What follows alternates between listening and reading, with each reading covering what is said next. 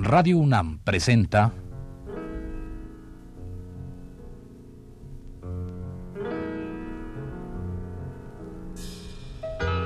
Retrato Hablado.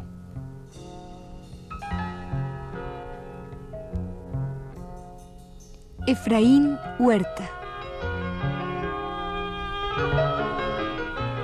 Un reportaje a cargo de Elvira García.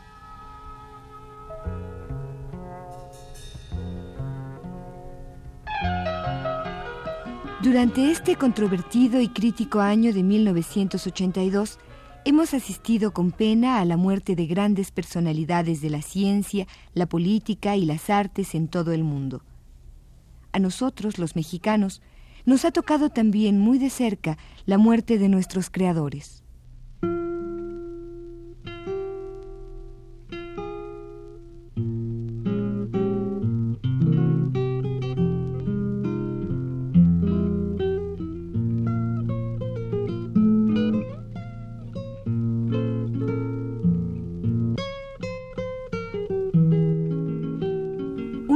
Esos creadores desaparecidos en este año es Efraín Huerta, a quien esta emisión radiofónica dedicó una serie de programas. Hoy, en ocasión de estar celebrando el tercer aniversario, Retrato Hablado reproduce para usted, amable radioescucha, el primer programa de esta serie que pasó al aire durante el mes de abril del presente año. Le dejamos pues con esta emisión que quiso ser un modesto homenaje post-mortem para el gran cocodrilo.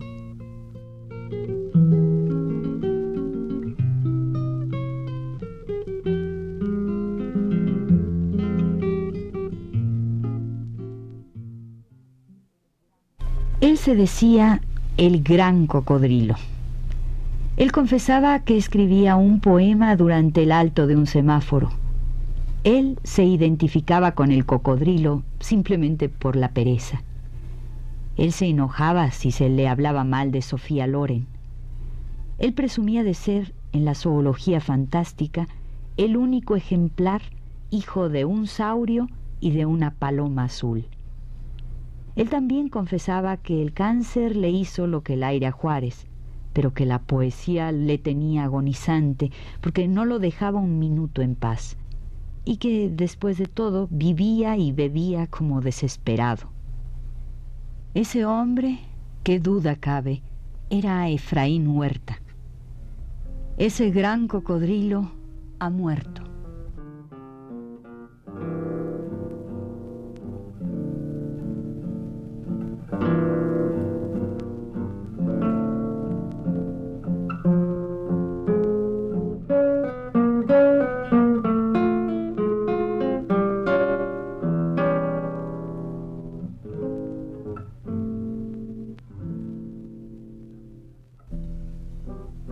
Claro está que murió, como deben morir los poetas, maldiciendo, blasfemando, mentando madres, viendo apariciones, cobijado por las pesadillas.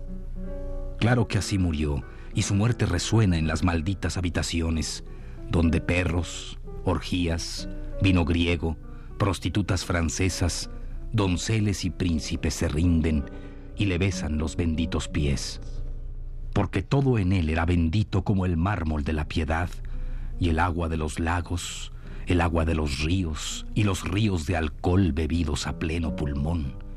Así deben beber los poetas, hasta lo infinito, hasta la negra noche y las agrias albas.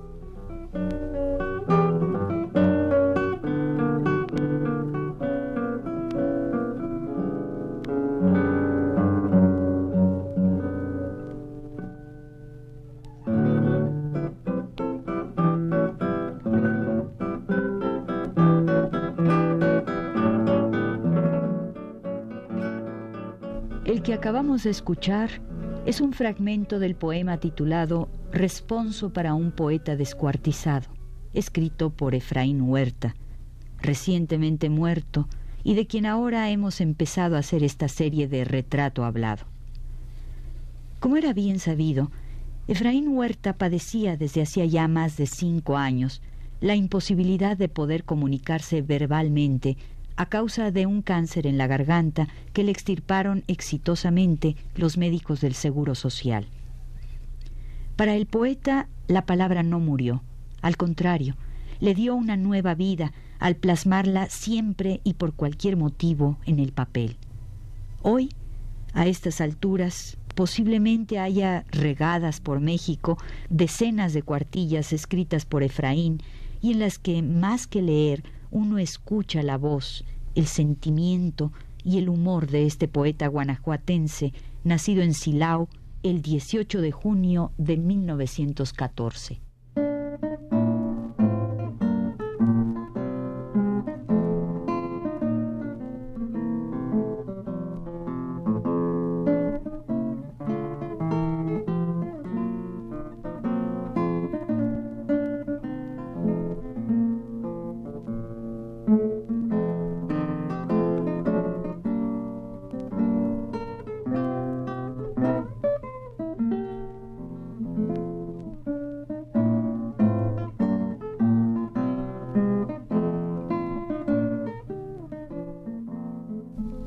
Su prosa, como una conversación ligera y divertida, pero también crítica y con algo de amargura, fue un regalo lleno de frescura para todos los que nos acercamos alguna vez a solicitarle una entrevista por escrito. Esta que ahora transcribimos la realicé en el año de 1977. Él aquí, en este primer programa, que será el comienzo de una reconstrucción en base a entrevistas de la vida, la obra y el pensamiento de Efraín Huerta. Empecemos, pues.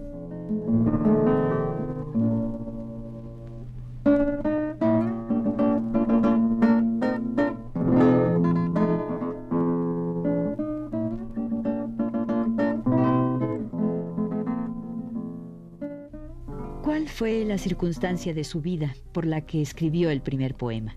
Circunstancias del paisaje, el del Bajío guanajuatense, y circunstancias escolarmente idolátricas que aún perduran. El amor al padre Hidalgo, tan poderoso como el que le tengo al señor Morelos. El poema se llamó así precisamente, Poema del Bajío, y fue publicado en un periódico de oposición, claro está, en el año de 1932. ¿Existe o existió para usted alguna vez el conflicto de creación? Es decir, el preguntarse, ¿es esto lo que quiero y para qué sirve? Nunca me he preguntado para qué sirve un poema, ni siquiera el estar escribiendo poemas de encargo como el canto a la liberación europea o declaración de guerra. El poema Mi país, oh mi país, lo escribí al amparo de la indignación por la forma en que el gobierno del casi beatificado López Mateos reprimió a los maestros y a los ferrocarrileros. Este poema fue dictado de un tirón al mediodía del 4 de abril de 1959.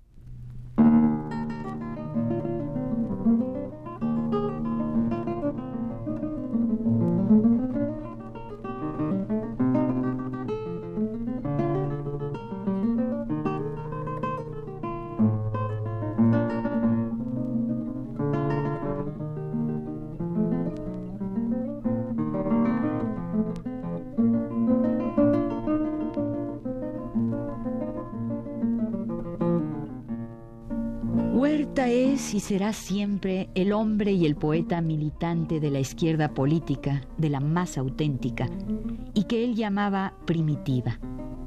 Sus poemas son producto de la línea vertical aceptada desde sus años juveniles allá en Silao, Irapuato y Querétaro, cuando hacía sus pininos literarios y políticos en periódicos escolares. Efraín era el poeta que no acababa nunca de llenarse, el militante que no transigía, que honraba y cantaba la libertad de los pueblos, que ardía y se rebelaba contra los otros, los tiranizados.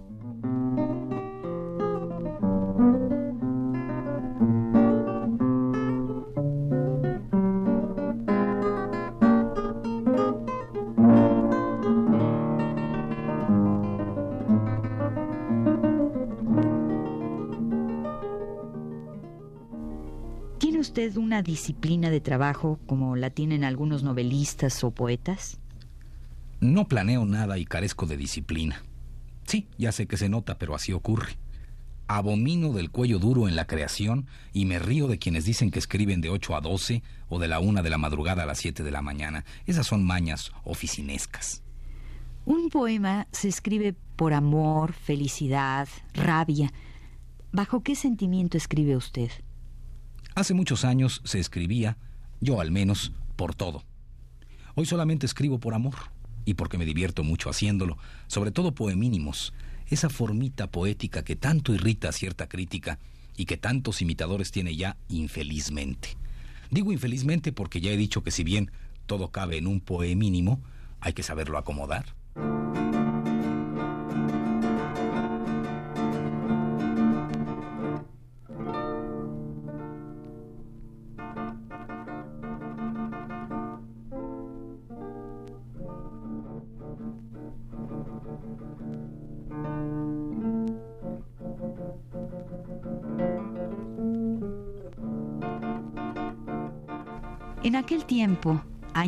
1977, si uno quería ver a Efraín Huerta, solo bastaba con tocar a su puerta. A veces, antes de subir a su departamento, uno lo podía mirar prendado de la ventana, mirando como un niño a todo el que pasaba. Era, lo recuerdo, un hombre de engañoso cuerpo joven y rostro ya marcado por el paso del tiempo. Se rodeaba de libros que cuidaba afanosamente, sacudiéndolos, revisándolos y reconstruyéndolos como un gran cirujano. Efraín era un hombre al que la voz se le había ido, no así la palabra escrita, con la cual creó maravillas expresivas, llenas de gracia, brevedad y agudeza. Leer las entrevistas que respondía por escrito era como leer sus poemínimos, donde, según él, todo cabe sabiéndolo acomodar.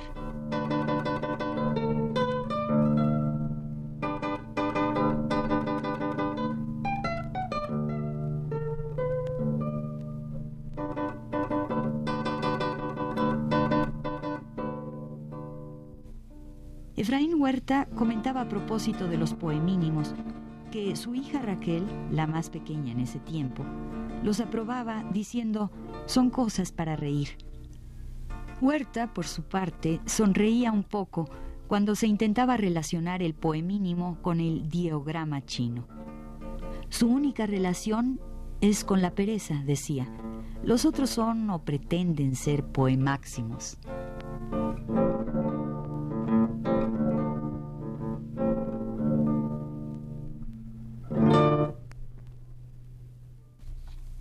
Es el alimento de un poeta?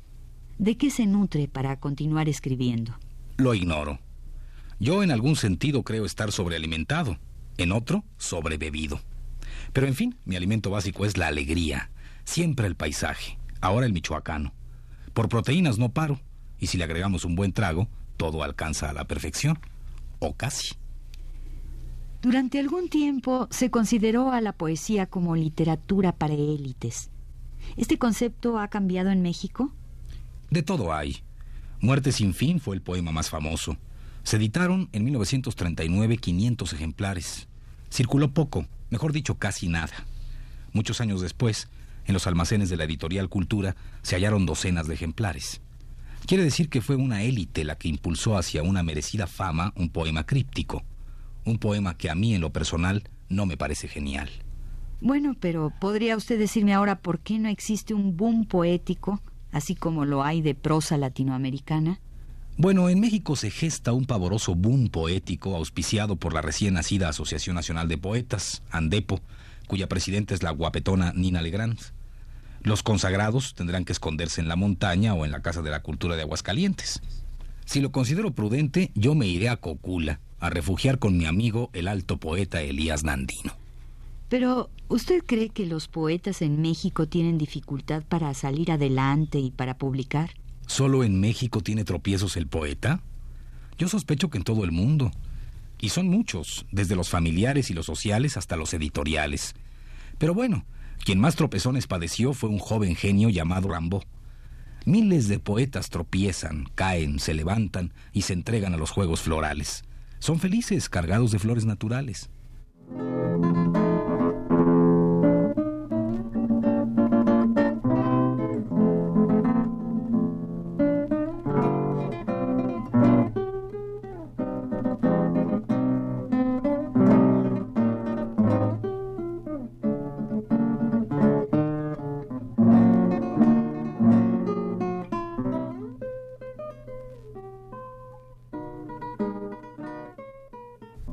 La infancia de Efraín Huerta estaba llena de panes, melones, fresas, los santos reyes, margaritas sobre el ataúd de su hermana Melita.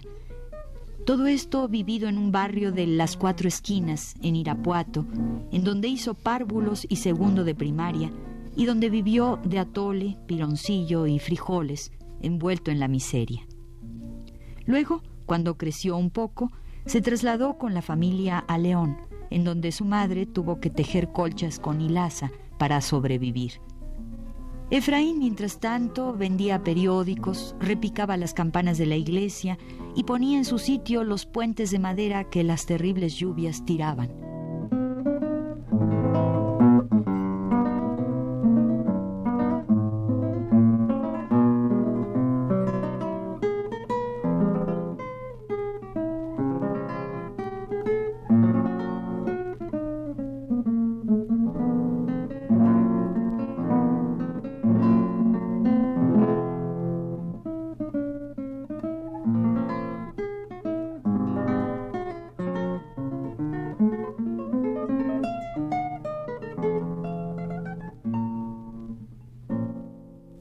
¿Se siente un poeta completo? Soy irreflexivo, indisciplinado, ignorante. Casi nunca corrijo. Luego entonces siempre seré prácticamente un incompleto. Además me falta Sofía Loren.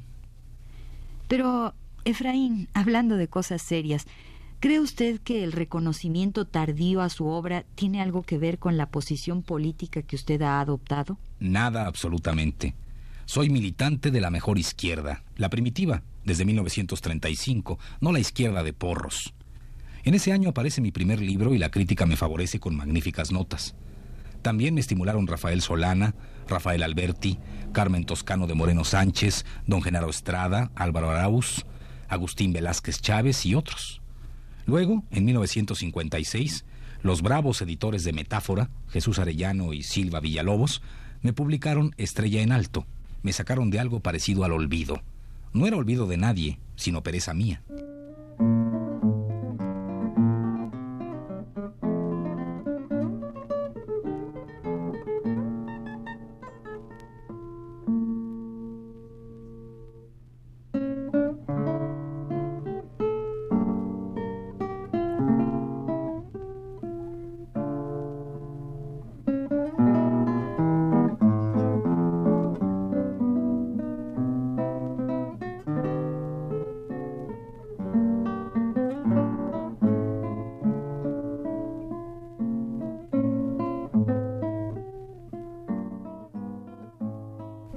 Maestro, ha escrito poemas de odio a la ciudad. ¿De verdad la odia? No la odio. Las pobres ciudades, ¿qué culpa tienen de mi neurosis? Cuando escribí Declaración de Odio a la Ciudad de México, en la prepa y en la Facultad de Leyes mis íntimos me llamaban el flaco Neuras. Y además tú sabes que del odio al amor no hay más que un paso, a desnivel. Resultado, así nació mi libro Circuito Interior. ¿Está claro? Praga es mi novia, México es mi ciudad amantísima. La ciudad de Morelia, Michoacán, es mi pasión.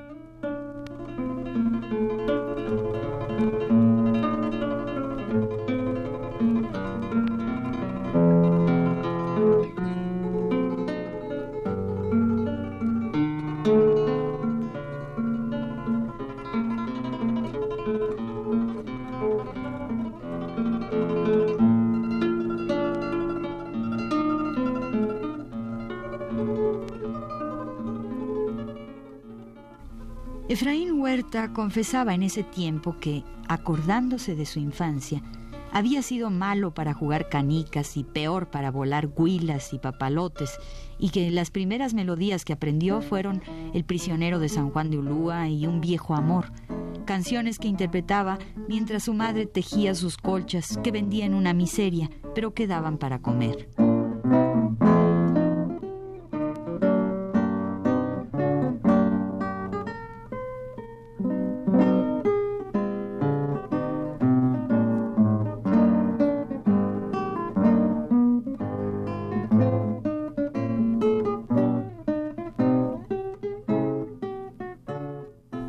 Ganador del premio Javier Villaurrutia y del Premio Nacional de Letras en 1976, entre otras condecoraciones, Huerta era, junto con Ernesto Cardenal, Mario Benedetti y el también desaparecido Roque Dalton, uno de los exponentes más claros y brillantes de la poesía política latinoamericana.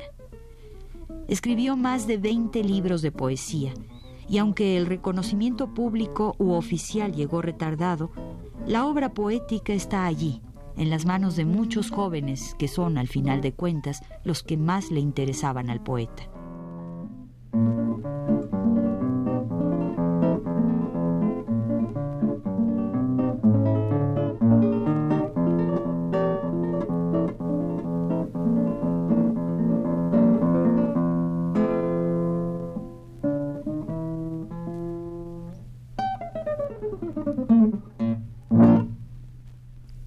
Efraín, una última pregunta. Usted en alguno de sus poemas dice, esta conspiración de la vida para hacer más larga mi agonía. ¿Esto se refiere a su enfermedad de cáncer que padeció y de la que salió bien? ¿Qué podría decir al respecto? Se impone que diga vulgaridades. Todo lo que vivo ahora, después de 1973, es ganancia. Ya lo salvamos de la muerte, me dijo Roberto Garza. Ahora queremos que usted aprenda nuevamente a vivir. Y en eso estoy, a mis endemoniados 63 años, viviendo con furia, bebiendo con verdadero placer y trabajando como un ángel. Después de todo, en la zoología fantástica, soy el único ejemplar de un hijo de un saurio y de una paloma azul. El gran cocodrilo. Eso soy.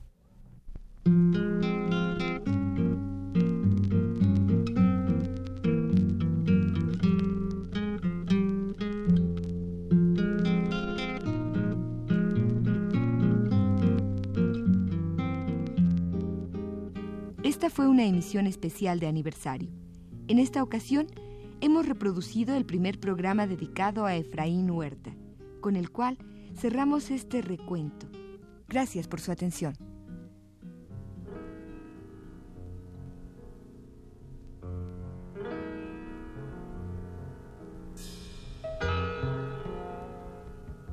Radio UNAM presentó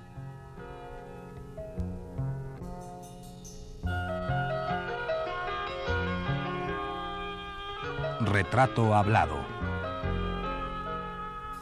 Efraín Huerta.